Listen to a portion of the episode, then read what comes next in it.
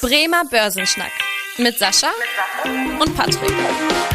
Moin und herzlich willkommen zu einer neuen Podcast-Folge. Mein Name ist Patrick Pech, mit dabei ist wie immer der Sascha Otto und wir beide schnacken jede Woche in diesem Podcast über ein spannendes Börsenthema. Ja, und Sascha ist jetzt nun auch aus dem Urlaub zurück und wir beide geben euch heute ein Update zum US-Schuldenstreit. Da gab es am Wochenende eine Neuigkeit und auch zu der deutschen Wirtschaft, denn da gab es in der letzten Woche unschöne Nachrichten. Äh, zudem schauen wir heute auch auf die Quartalsberichte von Nvidia, Südzucker, Zoom und Palo Alto. Also richtig spannende Unternehmen heute dabei und ich kann euch jetzt schon mal sagen, da sind einige Berichte dabei, die es echt in sich hatten und die dazu geführt haben, dass die Aktienkurse deutliche Veränderungen hinnehmen mussten.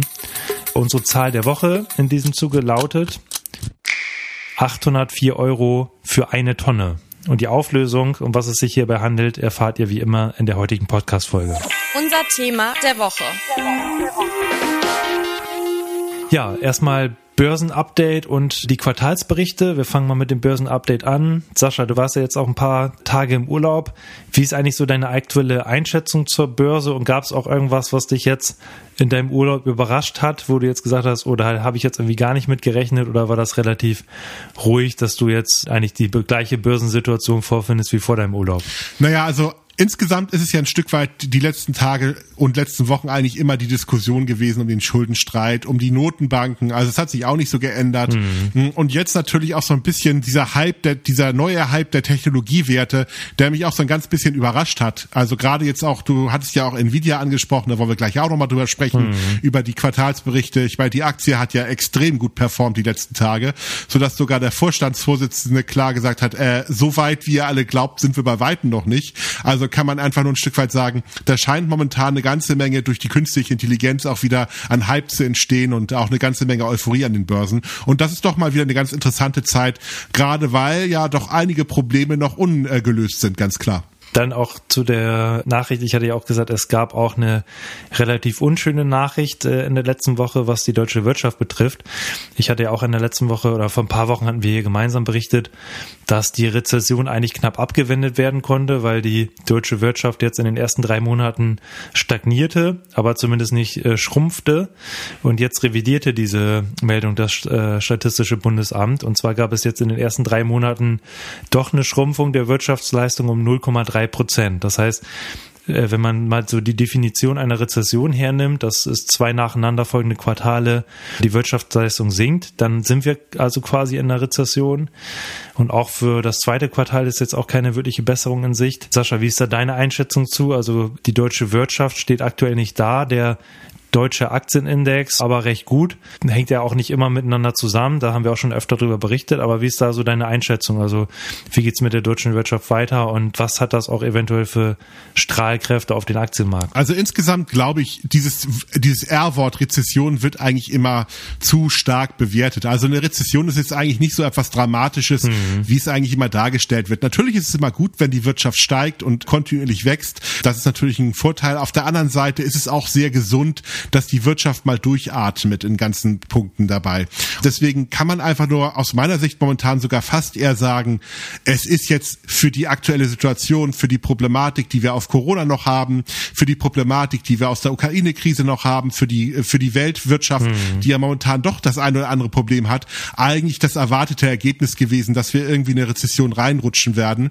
Und ähm, ich kann einfach nur sagen, Gott sei Dank ist es nicht viel schlimmer als das, was jetzt dort dargestellt wird, weil ich sag mal, ob da jetzt eine Null steht und es keine Rezession ist oder eine minus 0,3, ist sicherlich nicht so entscheidend für die Wirtschaft von der Situation her. Mhm. Viel, viel wichtiger, und das ist auch der Grund, warum die Börsen so stark nach oben gegangen sind, ist eigentlich die Perspektive nach vorne. Und solange man einfach die Lichtblicke sieht und auch Lösungsmöglichkeiten sieht, ist alles erstmal, denke ich mal, gar nicht so dramatisch. Also die Rezession, diese negative Nachricht, die du dort nennst, finde ich jetzt nicht so dramatisch. Aber es wird natürlich immer gerne in den Medien diskutiert und macht natürlich auch immer ein bisschen Angst. Am Ende ist es ein normaler Vorgang Vorgang. Mhm. Wir kennen alle diese Wirtschaftszyklen und da ist eine Boomphase genauso normal wie auch eine Rezessionsphase und jetzt sind wir mal wieder unten angekommen. Aber das Schöne ist immer, wenn wir unten angekommen sind, geht's auch wieder nach oben. Ja, die normalen Konjunkturschwankungen hast du da schön beschrieben. Was man ja auch immer sieht, dass gerade Deutschland da ja als Export intensives Land, sage ich es mal so, in solchen Schwächephasen auch durchaus mal schwächer ist auch als der Durchschnitt im europäischen Vergleich beispielsweise, aber dafür auch in Phasen, wo es denn wirtschaftlich wieder gut läuft, dann auch vorne mit dabei. Hoffen wir mal, dass es so so wiederkommt äh, in den nächsten in nächsten Quartalen, wenn es dann auch wieder den wirtschaftlichen Aufschwung gibt, weil was man da eben schon sieht, dass jetzt die im europäischen Durchschnitt Deutschland da aktuell ein bisschen hinterherhinkt. Aber wie du schon sagst, gehe ich auch ja davon aus, dass es aktuell erstmal jetzt noch nicht als dramatisch angesehen werden muss. Und werde einfach mal schauen, was jetzt die nächsten Quartale passiert. Dann der Blick über den Teich, der US-Schuldenstreit. Da gab es ja jetzt wochenlange Verhandlungen. Sascha, wie ist der, der aktuelle Stand? Konnten sich Republikaner und Demokraten jetzt einigen? Weil an der Börse wurde das ja eigentlich schon ganz positiv wahrgenommen, was da am Wochenende besprochen wurde. Naja, also eine richtige Einigung ist es eigentlich nicht. Hm. Man hat so ein bisschen den allerkleinsten gemeinsamen Nenner gefunden. Ich meine, einfach auch aus, der, aus dem Bewusstsein heraus, dass ein Stück weit natürlich dort unglaublich viele Interessen vorhanden sind. Und man muss sagen, hm. dieser Schuldenstreit ist ja auch ein bisschen komplexer, als dass man dort nur zwei Meinungen hat. Man hat dort deutlich mehr Meinungen, die da eine Rolle spielen. Also ich möchte jetzt einfach mal so ein bisschen einmal noch mal kurz skizzieren, wer ist da eigentlich momentan gegen wen aktuell unterwegs? Also zum einen hat man natürlich die Diskussion zwischen den Republikanern und den Demokraten. Das ist relativ normal. Also dass tatsächlich die beiden natürlich auseinanderliegen und äh, ganz unterschiedliche Vorstellungen haben. Die Demokraten möchten natürlich eigentlich gerne Steuern ein Stück weit insbesondere für die Reichen erhöhen mhm. und möchten natürlich die Sozialprogramme Programme weiterfinanzieren. Die Republikaner möchten das eben nicht. Die möchten genau das Gegenteil davon. Das ist ein, eine Diskussion, die hatten wir in den letzten Jahren immer auch noch ein Stück weit dabei. Jetzt gibt es noch eine dritte handelnde Person, die dort sehr entscheidend ist. Und das ist Biden, weil der tatsächlich natürlich auch Teile dieser Kompromisse, die im Vorwege schon gefällt sind, gar nicht so gut fand, weil er dort natürlich auch seine eigenen Interessen nochmal durchboxen wollte. Teilweise auch hm. nicht unbedingt immer ganz hundertprozentig im, im Sinne der Demokraten. Also kann man fast schon von so einem Dreigestirn sprechen. Und das Gute ist jetzt einfach ein Stück weit, Biden und McCarthy haben sich jetzt tatsächlich geeinigt. Das ist jetzt also tatsächlich erstmal ein wichtiger großer Schritt, weil da waren sicherlich die größten Diskrepanzen. Mhm. Und jetzt muss das Ganze noch im ähm, Kongress beschlossen werden. Sehr wahrscheinlich wird das diese Woche auch klappen. Es ist noch nicht in Stein gemeißelt. Das kann man tatsächlich so sagen. Also wenn die Folge veröffentlicht wird, dann wissen wir schon Näheres. Aktuell jetzt gerade hier am Dienstag gibt es noch so ein kleines Fragezeichen, aber ich würde schon sagen, dass dort tatsächlich schon eine sehr hohe Wahrscheinlichkeit ist, dass man zur Einigung kommen kann. Es zeigt aber ein Stück weit, was ich gefährlich finde. Hm. Diese ganze Diskussion um die Schuldenobergrenze ist ja nicht neu. Die haben wir in den letzten Jahren schon immer mal wieder gehabt. Aber so diese Deadlines werden halt immer dichter zu den Einigungszeitpunkt. Früher war es so, man hat dann ein bisschen politische Spielereien gemacht. Der eine hat versucht, sich gut zu positionieren, der andere hat es dann ein bisschen blockiert und äh, irgendwann hat man sich dann auf irgendwas geeinigt, aber man hatte immer noch genug Zeit. Jetzt steht die Uhr wirklich ein paar Sekunden vor zwölf. Also Janet Yellen hat ja gesagt, bis zum 5. Juni hat man wahrscheinlich noch Zeit. Wahrscheinlich hätte sie auch noch mal ein paar Tricksereien gefunden, um es noch mal eine Woche oder zwei Wochen aufzuschieben. Mhm. Aber mm, es ist auf jeden Fall kurz vor Toreschluss. Und äh, das ist tatsächlich doch ein bisschen brutaler als in den letzten Jahren gewesen. Naja, ich kann mir vorstellen, wenn die nächsten Jahre dann die Präsidentschaftswahlkämpfe wieder losgehen, dass das natürlich weitergehen wird. Ist auf jeden Fall nicht gut für die größte Erfolgswirtschaft der Welt. Tatsächlich, weil es natürlich auch ein großes Problem ist für die Staatsanleihen, für die Sicherheit und für das Vertrauen in unser Finanzsystem. Deswegen gibt's natürlich auch auch jetzt eine Einigung, weil alle wissen, dass es bösartigste Auswirkungen hat, wenn es nicht klappen würde. Auf der anderen Seite ähm, ist es doch ein bisschen zu viel politisches Spiel für dieses wichtige Thema, meiner Meinung nach. Hm. Und wie du auch schon sagst, das Thema ist ja wirklich nur aufgeschoben. Ne, das heißt, jetzt erstmal, so sieht ja zumindest die Einigung von äh, Biden und McCarthy aus, äh, dass die Schuldenobergrenze bis 2025 erhöht wird. Aber schon jetzt können wir uns eigentlich ja vormerken, dass es wahrscheinlich da auch wieder den nächsten Streit geben wird. Also ich bin sehr gespannt. Was mich aber auch wirklich überrascht hat, dass wir konnten ja in den letzten Wochen da deutlich steigende Renditen sehen. Also dass die Kurse der US-Staatsanleihen zurückgegangen sind, eben aufgrund dieser, dieses Risikos, dass die USA eventuell das erste Mal in der Geschichte die Verbindlichkeiten nicht bedienen können. Jetzt nach dieser, dieser Nachricht ging zwar bei den Aktienmärkten teilweise berghoch, also freundliche Reaktion. Bei den Renditen gab es jetzt aber noch keinen wirklichen Rückgang, also keine große Erholung. Sascha, gehst du davon aus, dass das jetzt noch erst kommt, so ein bisschen nachgelagert, wenn der US-Kongress da auch wirklich zustimmt, dass irgendwie an den Rentenmärkten die Leute noch ein bisschen verhaltener sind. Also mich hat einfach diese Diskrepanz sehr gewundert, dass die Aktien jetzt so, ja, in Anführungsstrichen schnell reagieren, die Rentenmärkte da aber noch so ein bisschen träger. Ja, ich glaube vielmehr, die Rentenmärkte hängen viel mehr am Tropf der Notenbanken. Und ich glaube, mhm. dass die Renditen da jetzt nicht zurückgehen, hat eher damit zu tun, dass schon ganz gute Signale von den Notenbanken gekommen sind, aber dieser Befreiungsschlag fehlt noch so ein bisschen. Mhm. Und ich kann mir vorstellen, dass das erstmal noch eine größere Auswirkung hätte auf die Anleihenkurse. Sicherlich wird jetzt eine Einigung auch die Anleihenkurse der amerikanischen Staatsanleihen schon nach oben treiben, aber ich sehe da auch noch nicht den großen Befreiungsschlag. Ich glaube, da wird es ein tollen Tag geben für die Rentenhändler, aber jetzt nicht die große Rallye, das definitiv nicht. Das wird eher durch die Notenbanken kommen. Ja, auch durchaus, man denkt immer, dass auch da finde ich total spannend, weil viele denken ja auch immer, dass irgendwie, ja, was, was interessiert an die Rentenmärkte, aber ganz viele Personen, nicht nur hier in Deutschland, auch weltweit sind in irgendwelchen äh, Fonds investiert, in irgendwelchen ETFs und ganz oft stecken da eben auch die US-Staatsanleihen drin, die halt eben auch zum Teil dafür gesorgt haben, dass die Rendite in einigen Portfolios in den letzten Tagen, Wochen nicht ganz so gut aussah. Also deswegen das ja durchaus eine wichtige Kennziffer, dass man mal auf die Renditen der US-Staatsanleihen schauen kann. Aber dann würde ich sagen, ja, Thema erstmal abgeschlossen, Börsenupdate, da haben wir hinter uns jetzt mal der Blick in die Quartalszahlen. Das Börsenwetter. Vorab, weil ich da auch in der letzten Woche darüber berichtet hatte, äh, muss man ja sagen, dass äh, da hatte ich berichtet von der BVB-Aktie, dass es da die Euphorie gab vor dem Wochenende, wo die Aktie nach oben gegangen ist dass es aber jetzt nach der verspielten Meisterschaft die Aktie wieder eingebrochen ist. Also da standen wir vor dem Wochenende bei 5,85 Euro je Aktie. Jetzt ist die Aktie wieder deutlich gesunken auf 4,20 Euro. Also das nur nochmal so als Update. Da sieht man eben, was für Auswirkungen da auch der Fußball auf die Fußballaktien im Endeffekt hat, dass es da eben einen engen Zusammenhang gibt. Also 28 Prozent Rückgang, da gab es also die herbe Enttäuschung nicht nur bei den Fans und bei den Spielern, sondern auch bei den Aktionären. Und Sascha, du hast schon von Nvidia berichtet, dass es da wirklich eine Euphorie gab in den letzten Tagen. Äh, was war da los? Was, was waren die spannenden News? Also, in Anführungsstrichen hat das Unternehmen jetzt erstmal seinen Umsatz gemeldet und äh, im vergangenen Quartal erstmal aufgezeigt, dass sie tatsächlich mehr verdient haben oder auch mehr Umsatz generiert haben, als ein Stück weit eigentlich erwartet wurden. Und das hat dazu geführt, dass die äh, euphorisch gekauft wurde, die Aktie. Mhm. Jetzt muss man fairerweise auch sagen, das hat gar nicht unbedingt mit dem Kerngeschäft so zu tun, weil Nvidia als Chiphersteller Hersteller ist ja schwerpunktmäßig so ein bisschen in dem Bereich Grafikkarten, hm, aber auch andere Computerchips tätig. Das ist so ein bisschen das Kerngeschäft. Ich meine, Nvidia hat immer schon so ein paar Sonderthemen gehabt, wie zum Beispiel die Kryptowährung, mhm. weil die wurden ja teilweise auch über diese Grafikkarten gefarmt und deswegen hatte man da auch immer einen gewissen Hype gehabt. Und der neueste Hype, den Nvidia jetzt momentan hat, ist das Thema künstliche Intelligenz, weil Nvidia ist selber ein Unternehmen, was sehr stark in diesem Bereich forscht.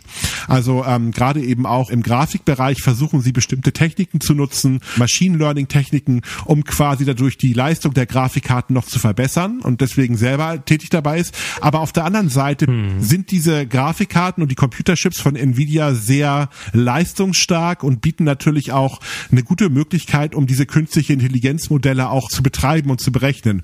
Und da haben jetzt momentan alle die Fantasie, dass wenn wir jetzt immer mehr mit künstlicher Intelligenz machen, dass die Nvidia-Aktie jetzt immer weiterlaufen wird und eins der, der wertvollsten Unternehmen der Welt wurde. Also das hat man ja schon gesehen die letzten Tage, dass die Aktie kein Halten mehr kennt und auch die Billion-Dollar-Linie geknackt hat jetzt. Mhm. Also wo man einfach nur sagen muss, okay, das ist jetzt erstmal schon eins der ganz wertvollsten Unternehmen der Welt geworden. Also ganz klar. Aber der Vorstandsvorsitzende hat selber schon gesagt, Leute, seid nicht so euphorisch. Ich meine, wir können auch nicht so viel, wie uns zutraut. Wir sind zwar schon ziemlich gut, aber wir werden sicherlich nicht all die Dinge erfüllen können, die er jetzt von uns erwartet. Also kann man schon so einer richtig klassischen, ich sag mal, Übertreibungsrallye momentan reden aus meiner Sicht heraus. Also hat der Vorstandsvorsitzende die Erwartung da ein bisschen gebremst, weil das war ja wirklich eine Euphorie und da, du hast es gesagt, eine Billion US-Dollar ist das Unternehmen wert und äh, einfach aufgrund deswegen dessen, dass jetzt einfach um ein Viertel, also 25 Prozent der Börsenwert gestiegen ist bei so einem Riesenunternehmen nach der Ankündigung. Das war schon echt, ja, echt äh, schon spannend. Da sieht man wieder manchmal, wie irrational zum Teil auch eine Börse reagieren kann. Äh, ich würde dann nochmal den Blick auf Südzucker richten. Einfach weil es da auch total spannende Reaktionen der Börse gab. Äh, Südzucker, erstmal für all diejenigen, die es nicht kennen, ist der größte Zuckerhersteller Europas. Steckt ja auch schon im Namen, was die machen. Da kommt auch unsere Zahl der Woche her. Und zwar die 804 Euro für eine Tonne. Da hatte ich ja schon berichtet, dass wir das sehr spannend finden, einfach weil der Zuckerpreis auch äh, enorm gestiegen ist. Wenn man sich den Zuckerpreis jetzt in der Europäischen Union anschaut, dann liegt er eben aktuell bei 804 Euro im Vergleich zu 440 Euro vor einem Jahr, also fast verdoppelt. Das kommt jetzt eigentlich hier Südzucker auch natürlich entgegen, die jetzt von den höheren Preisen profitieren und dadurch auch einen höheren Gewinn erzielen und ähm, das kann man auch eben sehen an den Quartalszahlen. Dennoch äh, waren die Aktionäre jetzt hier äh, enttäuscht von den Quartalzahlen, weil sie sich eben auch wahrscheinlich auch aufgrund dieses Zuckerpreises äh, mehr erhofft haben, auch was den was den Ausblick äh, für das gesamte Jahr angeht, weil eben gerade dieser Ausblick wurde jetzt nicht so gut aufgenommen. Da gab es jetzt einen deutlichen Rückgang um zehn Prozent der Aktie. Das heißt, hier sieht man mal immer wieder, wie die Börse dann die Erwartung auch anpasst und dann trotz eines eigentlich guten Geschäftsjahres die Börse dann auch mal negativ reagieren kann, wenn eben die Erwartungen nicht übertroffen oder ähm, erreicht werden.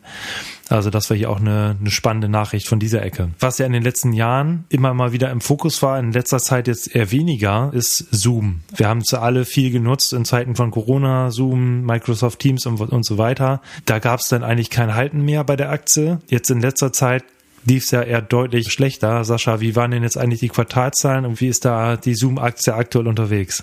Also insgesamt hat Zoom die besten Zeiten wirklich gehabt. Also ganz klar, seit 2021 mhm. hat sich die Aktie ja ähm, ja, fast um 80 Prozent nach unten entwickelt, also definitiv mhm. seit den Höchstkursen dabei. Das Wachstum hat sich deutlich verlangsamt, gerade eben auch, weil immer mehr andere Unternehmen auch auf diesen Zug aufgesprungen sind. Zoom war ja eine Zeit lang eins der erfolgreichsten Plattformen in diesem Bereich. Ich meine, inzwischen fangen ja ganz, ganz viele andere äh, Mitbewerber an, sich einen großen Teil des Kuchens wegzuschneiden, insbesondere zum Beispiel Microsoft mit Teams, die ja sehr erfolgreich waren, so dass sie auch gesagt haben, dass sie einen Großteil der Belegschaft, also 15 Prozent zu kündigen, also kann man einfach nur ein Stück weit sagen, das war jetzt erstmal insgesamt äh, sehr enttäuschend, was das ganze Entwicklung betrifft. Mhm die Gewinne, die erwartet wurden, wurden zwar leicht übertroffen, weil vieles war schon bekannt, aber trotzdem sieht man die Zukunft nicht so ganz rosig, so dass die Aktie nach Vorlage der Zahlen acht Prozent verloren hat. Also auch da negative News. Dann nochmal zu guter Letzt nochmal eine positive Nachricht, äh, und zwar von Palo Alto, also auch ein US-Unternehmen aus dem Bereich der Cybersicherheit. Wir hatten ja auch hier schon mal eine ganze Folge über das Thema Cybersecurity gemacht und über all die Unternehmen, die in dem Bereich tätig sind, einfach weil das ja auch ein Wachstumsmarkt ist. Und da kann man jetzt auch sehen, dass da das Geschäft sehr gut lief. Die Gewinnerwartungen von Palo Alto wurden jetzt übertroffen oh, und der Umsatz stieg um 24 Prozent auf 1,7 Milliarden US-Dollar. Und auch der Ausblick war da sehr gut, dass Palo Alto weiter mit guten Wachstumsraten rechnet. Und da legte die Aktie jetzt acht Prozent zu. Also ja, einfach mal, wenn man wie auf alle vier Unternehmen blicken, natürlich Nvidia als absoluter Ausreißer, aber ansonsten Palo Alto lief sehr gut, Zoom und Südzucker gab es jetzt schlechte Nachrichten. Da sieht man eben, dass die Quartalsberichte da deutliche Auswirkungen immer auf die Aktienkurse haben.